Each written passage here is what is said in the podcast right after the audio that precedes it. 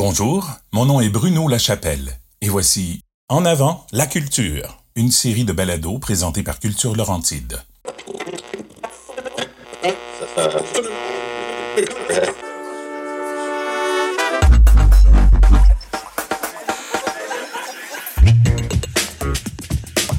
Après cette traversée d'une période historique en raison de la pandémie, Culture Laurentide a eu l'envie de faire une incursion au cœur de l'univers des personnes qui incarnent la culture dans la région des Laurentides.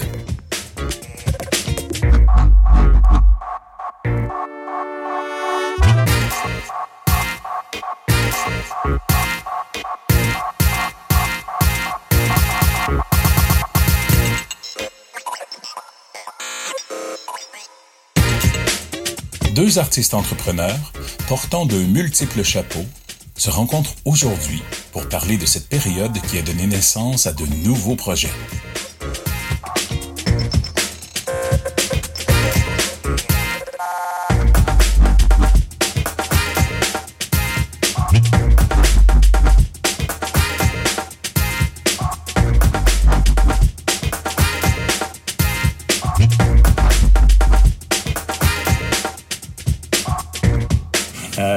Moi, je suis Étienne Lavigne. Euh, je suis plein de chapeaux, mais je suis euh, principalement directeur général du Festival des Arts de Saint-Sauveur.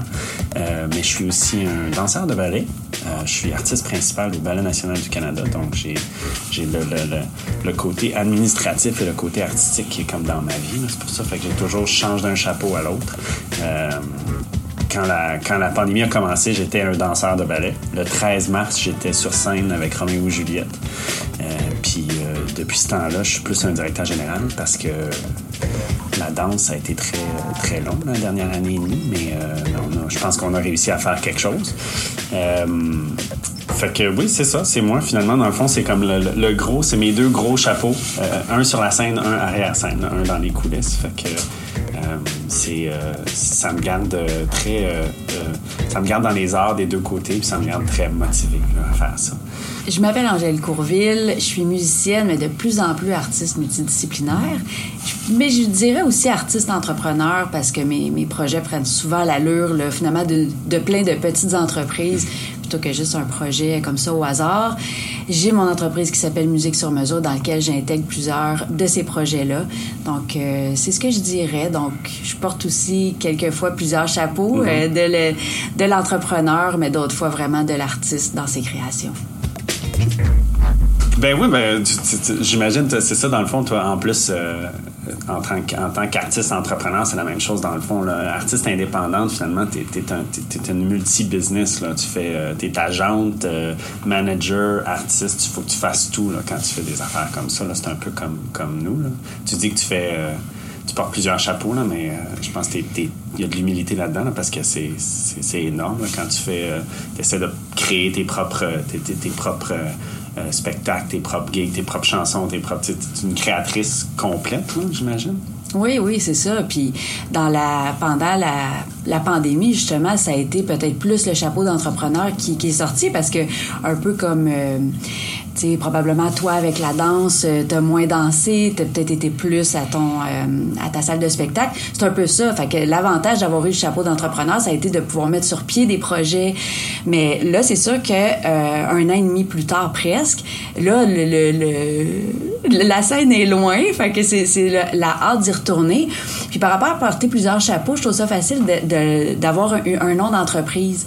On dirait que c'est à ce moment-là que j'ai réussi à me distinguer de moi en tant qu'artiste. Puis le fait que je travaille beaucoup en collaboration avec euh, Philippe Emmanuel David, qui, est mon conjoint puis partenaire depuis des années, des années. Mais ben, des fois, quand moi, je me sens pas à l'aise de bouquer telle affaire ou je dis, OK, c'est toi aujourd'hui, t'appelles pour moi ou vice versa. Fait que ça, ça aide des fois d'avoir une deuxième personne.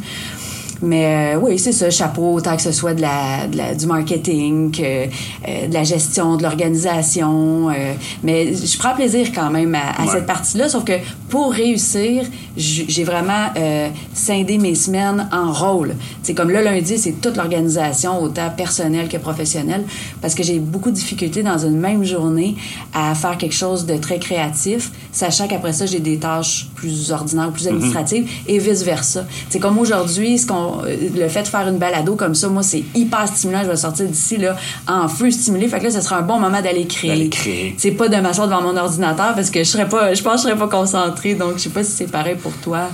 Ben, oui, moi, c'est, la différence un petit peu, c'est que la danse, ça prend un, je pense que ça prend comme un milieu spécifique. Ça prend un studio, ça prend d'autres créateurs. C'est sûr que tu peux, tu peux le faire tout seul, là, mais c'est pas le genre de truc que tu peux dire, OK, ce soir à 9h, euh, après que j'aille fait euh, euh, peu importe des courriels ou n'importe quoi, un balado. Comme moi, je, je, pourrais pas là, tantôt aller créer dans un studio parce qu'il faudrait que je trouve un studio, il faudrait que je trouve peut-être un partenaire ou des, des choses comme ça. C'est la, la, la, danse se fait beaucoup en, en, groupe, finalement. Ça fait beaucoup un endroit puis en groupe. Mais euh, mais sauf que c'est pour ça que moi j'ai été vraiment je me suis lancé dans, le festival le dernier an, et demi là, on est on a vraiment fait plein de choses euh, pour pour euh, le, le, terrible pivot qu'on nous parle tout le temps qu'il fallait faire on l'a fait. On s'est réinventé encore le terme qu'on déteste tous parce que les arts ça se réinvente tout le temps. Mais on, on, a fait ça depuis un an et demi j'ai l'impression que ça a été un marathon justement le 13 mars depuis ce temps-là on est on dirait qu'on court justement pour, s'assurer que les artistes continuent de travailler puis qu'on a des, des danseurs sur euh, soit sur scène soit sur film soit euh, peu importe où est-ce qu'on est. Nous on a fait beaucoup de, digital. On a fait beaucoup de numérique. Euh, cette année on a fait depuis un an et demi on a fait 14 films dont un justement ici au théâtre Gilles Vigneault. On a filmé l'orchestre métropolitain avec Yannick Nézet-Séguin puis Guillaume Côté ici sur la scène euh, c'était comme un moyen, justement, de quand on parle de retour à la scène, c'était un moyen de ramener les gens au théâtre, de ramener les artistes au théâtre sans, en toute sécurité parce qu'on n'avait pas encore de public, on avait une équipe séparée, on avait euh, des distances entre tous les musiciens. Donc, on suivait les, normes. C'est comme un, un, retour tranquille, un retour. Euh, un pas à la fois vers, vers la scène, revenir vers le théâtre, vers un public. avec avec est-ce que c'était par rapport aux Arts et la Vie, ce que tu dis? L'événement que tu as filmé? Ou... Non, c'était un des films du Festival des Arts de Saint-Sauveur. Donc, on a fait... Euh, l'année passée, on a fait un projet qui s'appelait Une solitude partagée, qui était... Euh, c'est drôle, j'ai regardé ta fabrique culturelle euh, la, semaine dernière, avec les marches. tu parlais de, marcher dehors, puis dans la forêt, toute la Nous, c'est ça qu'on a fait. On a fait 10 films dans la forêt. Des danseurs, puis des musiciens dans, dans des endroits de... C'était à Saint-Sauveur, donc où est-ce qu'on est basé. Mais on a fait dans, un petit, dans une petite rivière avec Guy Gillis, une danseuse extraordinaire, puis euh, une violoniste. Euh, euh, je vais oublier son nom. Elva, Elvira je te pardonne. Non, ouais, mais peut-être qu'elle, quand elle va entendre ça, si elle entend ça, elle va pas me pardonner. euh, Elvira Misbakova, je pense que c'est son nom de famille. Euh, et puis, une superbe altiste avec un Margie Gillis dans une rivière. On avait d'autres, on avait des danseurs, euh, danseurs de danse urbaine Crazy Smooth dans une forêt qui se promenaient. Sophie Breton, chorégraphiée par Virginie Brunel dans une grande pinède d'une forêt de pins, puis elle courait à travers les pins. Puis, on avait Guillaume Côté sur le mont Mont-Saint-Sauveur avec euh, Yannick Nézet-Séguin. On a emmené un piano à queue sur le Mont-Saint-Sauveur. On a bâti une scène. c'était un petit peu, c'était complètement fou. Pas un petit peu, c'était vraiment complètement fou comme idée. On a monté un piano à queue sur le Mont-Saint-Sauveur. Puis euh, on a bâti une scène de 20, 20, 20 pieds par 20 pieds.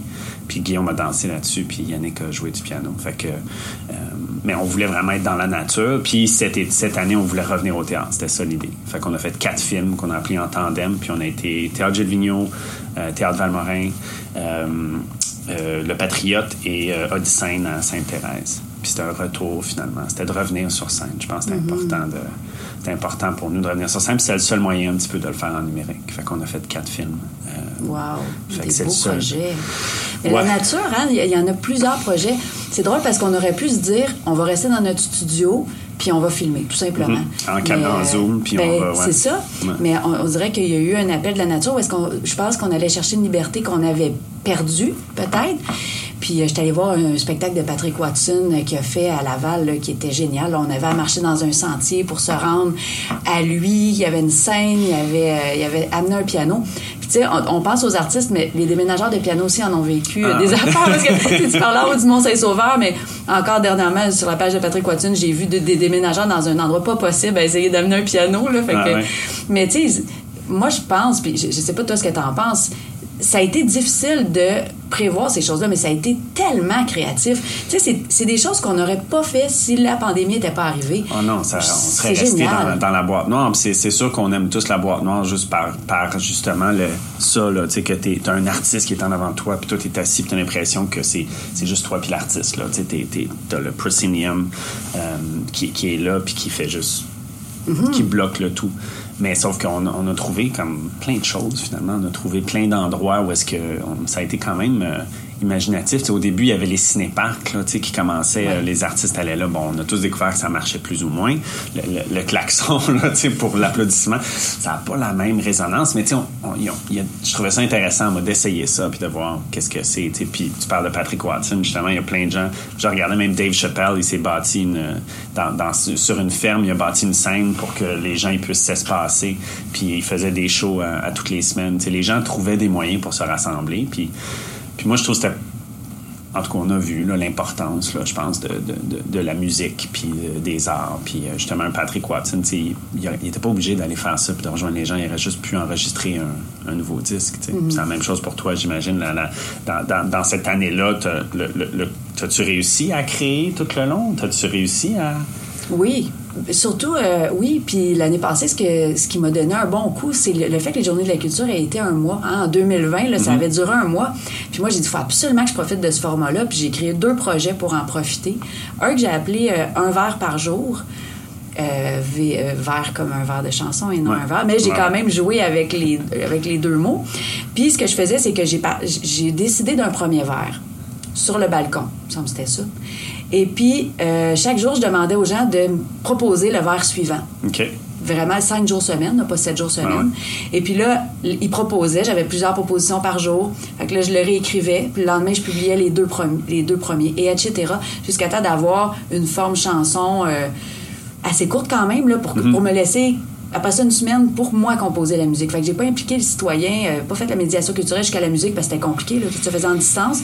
Mais c'était le fun de, prendre une photo. Puis chaque jour, je prenais une photo de mon cahier d'écriture avec un breuvage. Euh, un breuvage pour faire le jeu de mots. Mm-hmm. Puis en fin de compte, j'ai fait un Facebook Live où est-ce que j'ai joué la, la chanson.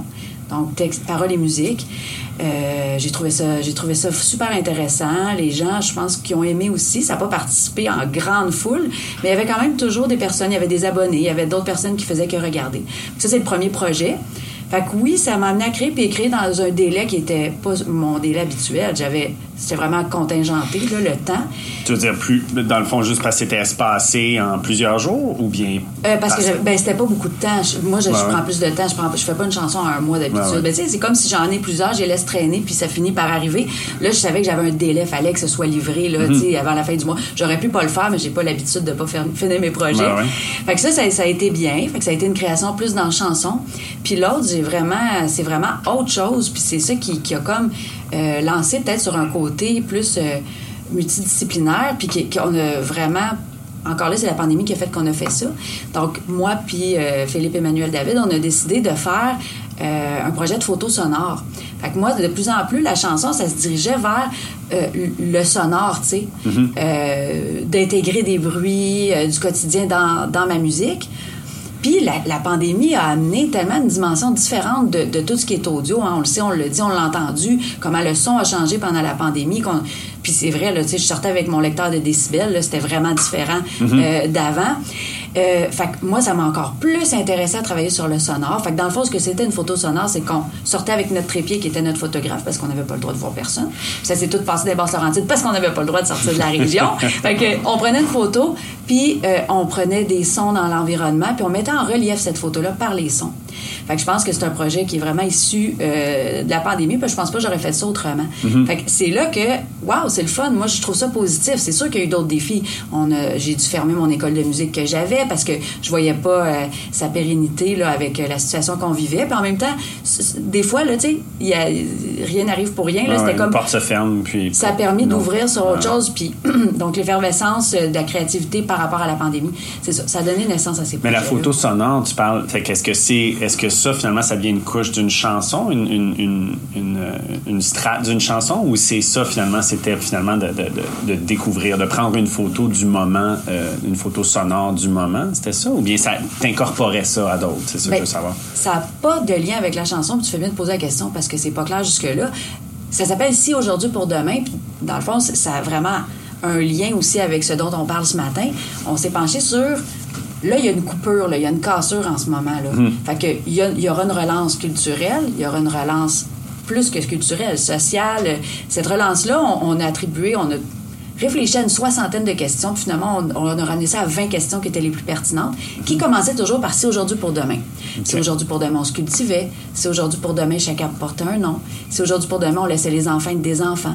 Fait que des questions surtout sociales, éco-citoyennes, territoriales. Puis c'est ça qu'on prenait, c'est ça qu'on mettait en, en photo. Aujourd'hui, ici, on est à Saint-Jérôme, c'est le plus loin qu'on est allé de Sa- Sainte-Thérèse. On a pris une photo de pancarte euh, sur le petit train du Nord qui montre dans, dans tant de kilomètres, il y a Mont-Laurier, dans tant de kilomètres. Puis notre question de cette photo-là, c'est si aujourd'hui, pour demain, on vivait un exode urbain plutôt qu'un exode rural. Parce que, tu sais, on vivait ça, hein, Montréal Ouais, euh, ouais. se vidait en partie. Fait qu'on a pris cette photo-là, puis qu'est-ce qu'on entendait? On, en- euh, on, on narrait plein de villes du Québec réparties sur le territoire. On a sorti une carte du Québec, puis on a mis des villes qu'on connaissait pas trop. Fait que c'était ça, la photo sonore. La question, la photo qui met en perspective cette question-là, puis le son, excusez-moi, qui anime finalement cette photo-là. Au début, tu la regardes, tu te rends compte qu'il n'y a rien qui bouge. Fait que qu'est-ce que tu fais? Tu te mets à écouter. Ouais, ouais, ouais. Fait que c'est ça qui nous ramenait à l'idée de la aussi de la pandémie, qu'on s'est mis à écouter peut-être plus les sons réaliser qu'on avait une ambiance sonore différente. Ben, le, rythme a changé aussi. Je pense pour euh, justement pour le son, tu l'entends. C'est, comme ça que tu peux le voir. euh. Je trouve ça intéressant une photo sonore justement parce que tu entends les choses, tu entends le rythme, tu entends qu'est-ce qui se passe euh, autour de toi. Puis c'est vrai qu'il y a une grosse grosse différence il y a un an et demi à maintenant. Même si tout le monde on dirait que tout le monde est aussi ou sinon plus occupé, mais c'est vraiment différent. On dirait que le, le- le- focus créatif, justement, a, beaucoup changé euh, depuis, euh, depuis ce temps-là, mais on est tout aussi, euh, tout aussi occupé. On dirait que c'est ça, moi j'arrête pas de dire, on dirait que j'ai commencé un marathon le 13 mars, puis que ça n'a pas arrêté. Puis c'est drôle parce que les gens, c'est ça, c'est finalement, c'est- exactement ça. Quelque chose que tu n'aurais jamais fait, toi, avec la, photosonorisation. Tu n'aurais pas fait ça, mais les gens, ils ont trouvé d'autres choses. On dirait qu'il y a comme eu un éveil créatif euh, euh, depuis un an et demi. Puis je suis super intéressé de voir qu'est-ce que. Avec la- quand on revient à la normale, finalement, qui sera jamais la normale, Qu'est-ce qui va en rester? Qu'est-ce qui va en rester? C'est ça qui est intéressant. Est-ce que, si jamais, euh, si jamais tu pouvais faire, euh, si tout ouvrait demain puis tu pouvais faire juste des spectacles, est-ce que tu, est-ce que tu encore un, un- est-ce que tu ferais encore la photo? Ou est-ce que ça serait inclus dans le fond à ton spectacle? C'est peut-être ça. C'est peut-être, euh, c'est sûr qu'en tant que créateur, absolument, on, on avance puis toutes toutes les, les choses qu'on apprend deviennent s'incorporent à notre création. Fait que dans le fond, est-ce que tu vois, est-ce que tu vois plus tard une, une- les, les lignes qui se croisent comme ça ou c'est vraiment d'autres projets, c'est deux projets créatifs séparés? Ben, je, je vais te dire ce que j'en pense, puis tu me diras après toi comme diffuseur ce que tu vois de possible là-dedans. Moi, j'ai toujours. Je dirais toujours, j'ai jamais fait un show de chansons ordinaire. J'ai toujours rattaché ça, soit de la médiation culturelle, soit un voyage de création préalablement. J'ai toujours voulu faire que ce soit relié à un projet. Euh, des fois, dans mes spectacles, j'avais une petite installation. Sais, j'étais pas obligée de faire ça, mais je suis pas capable de faire juste un spectacle de chansons. Puis en tant que euh, qu'auditrice ou spectatrice, quand moi, je vais avoir un spectacle, ce que je m'attends à partir de maintenant pour le futur, c'est avoir tout ce qui a été fait de, de, de funky. Ça me tente, personnellement, ça me tente plus ni d'aller voir, ni de faire un spectacle ordinaire. OK.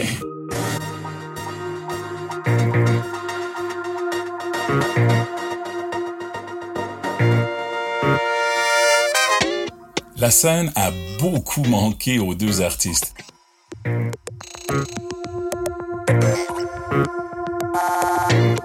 Et ils font le constat en conclusion que rien ne pourra la remplacer.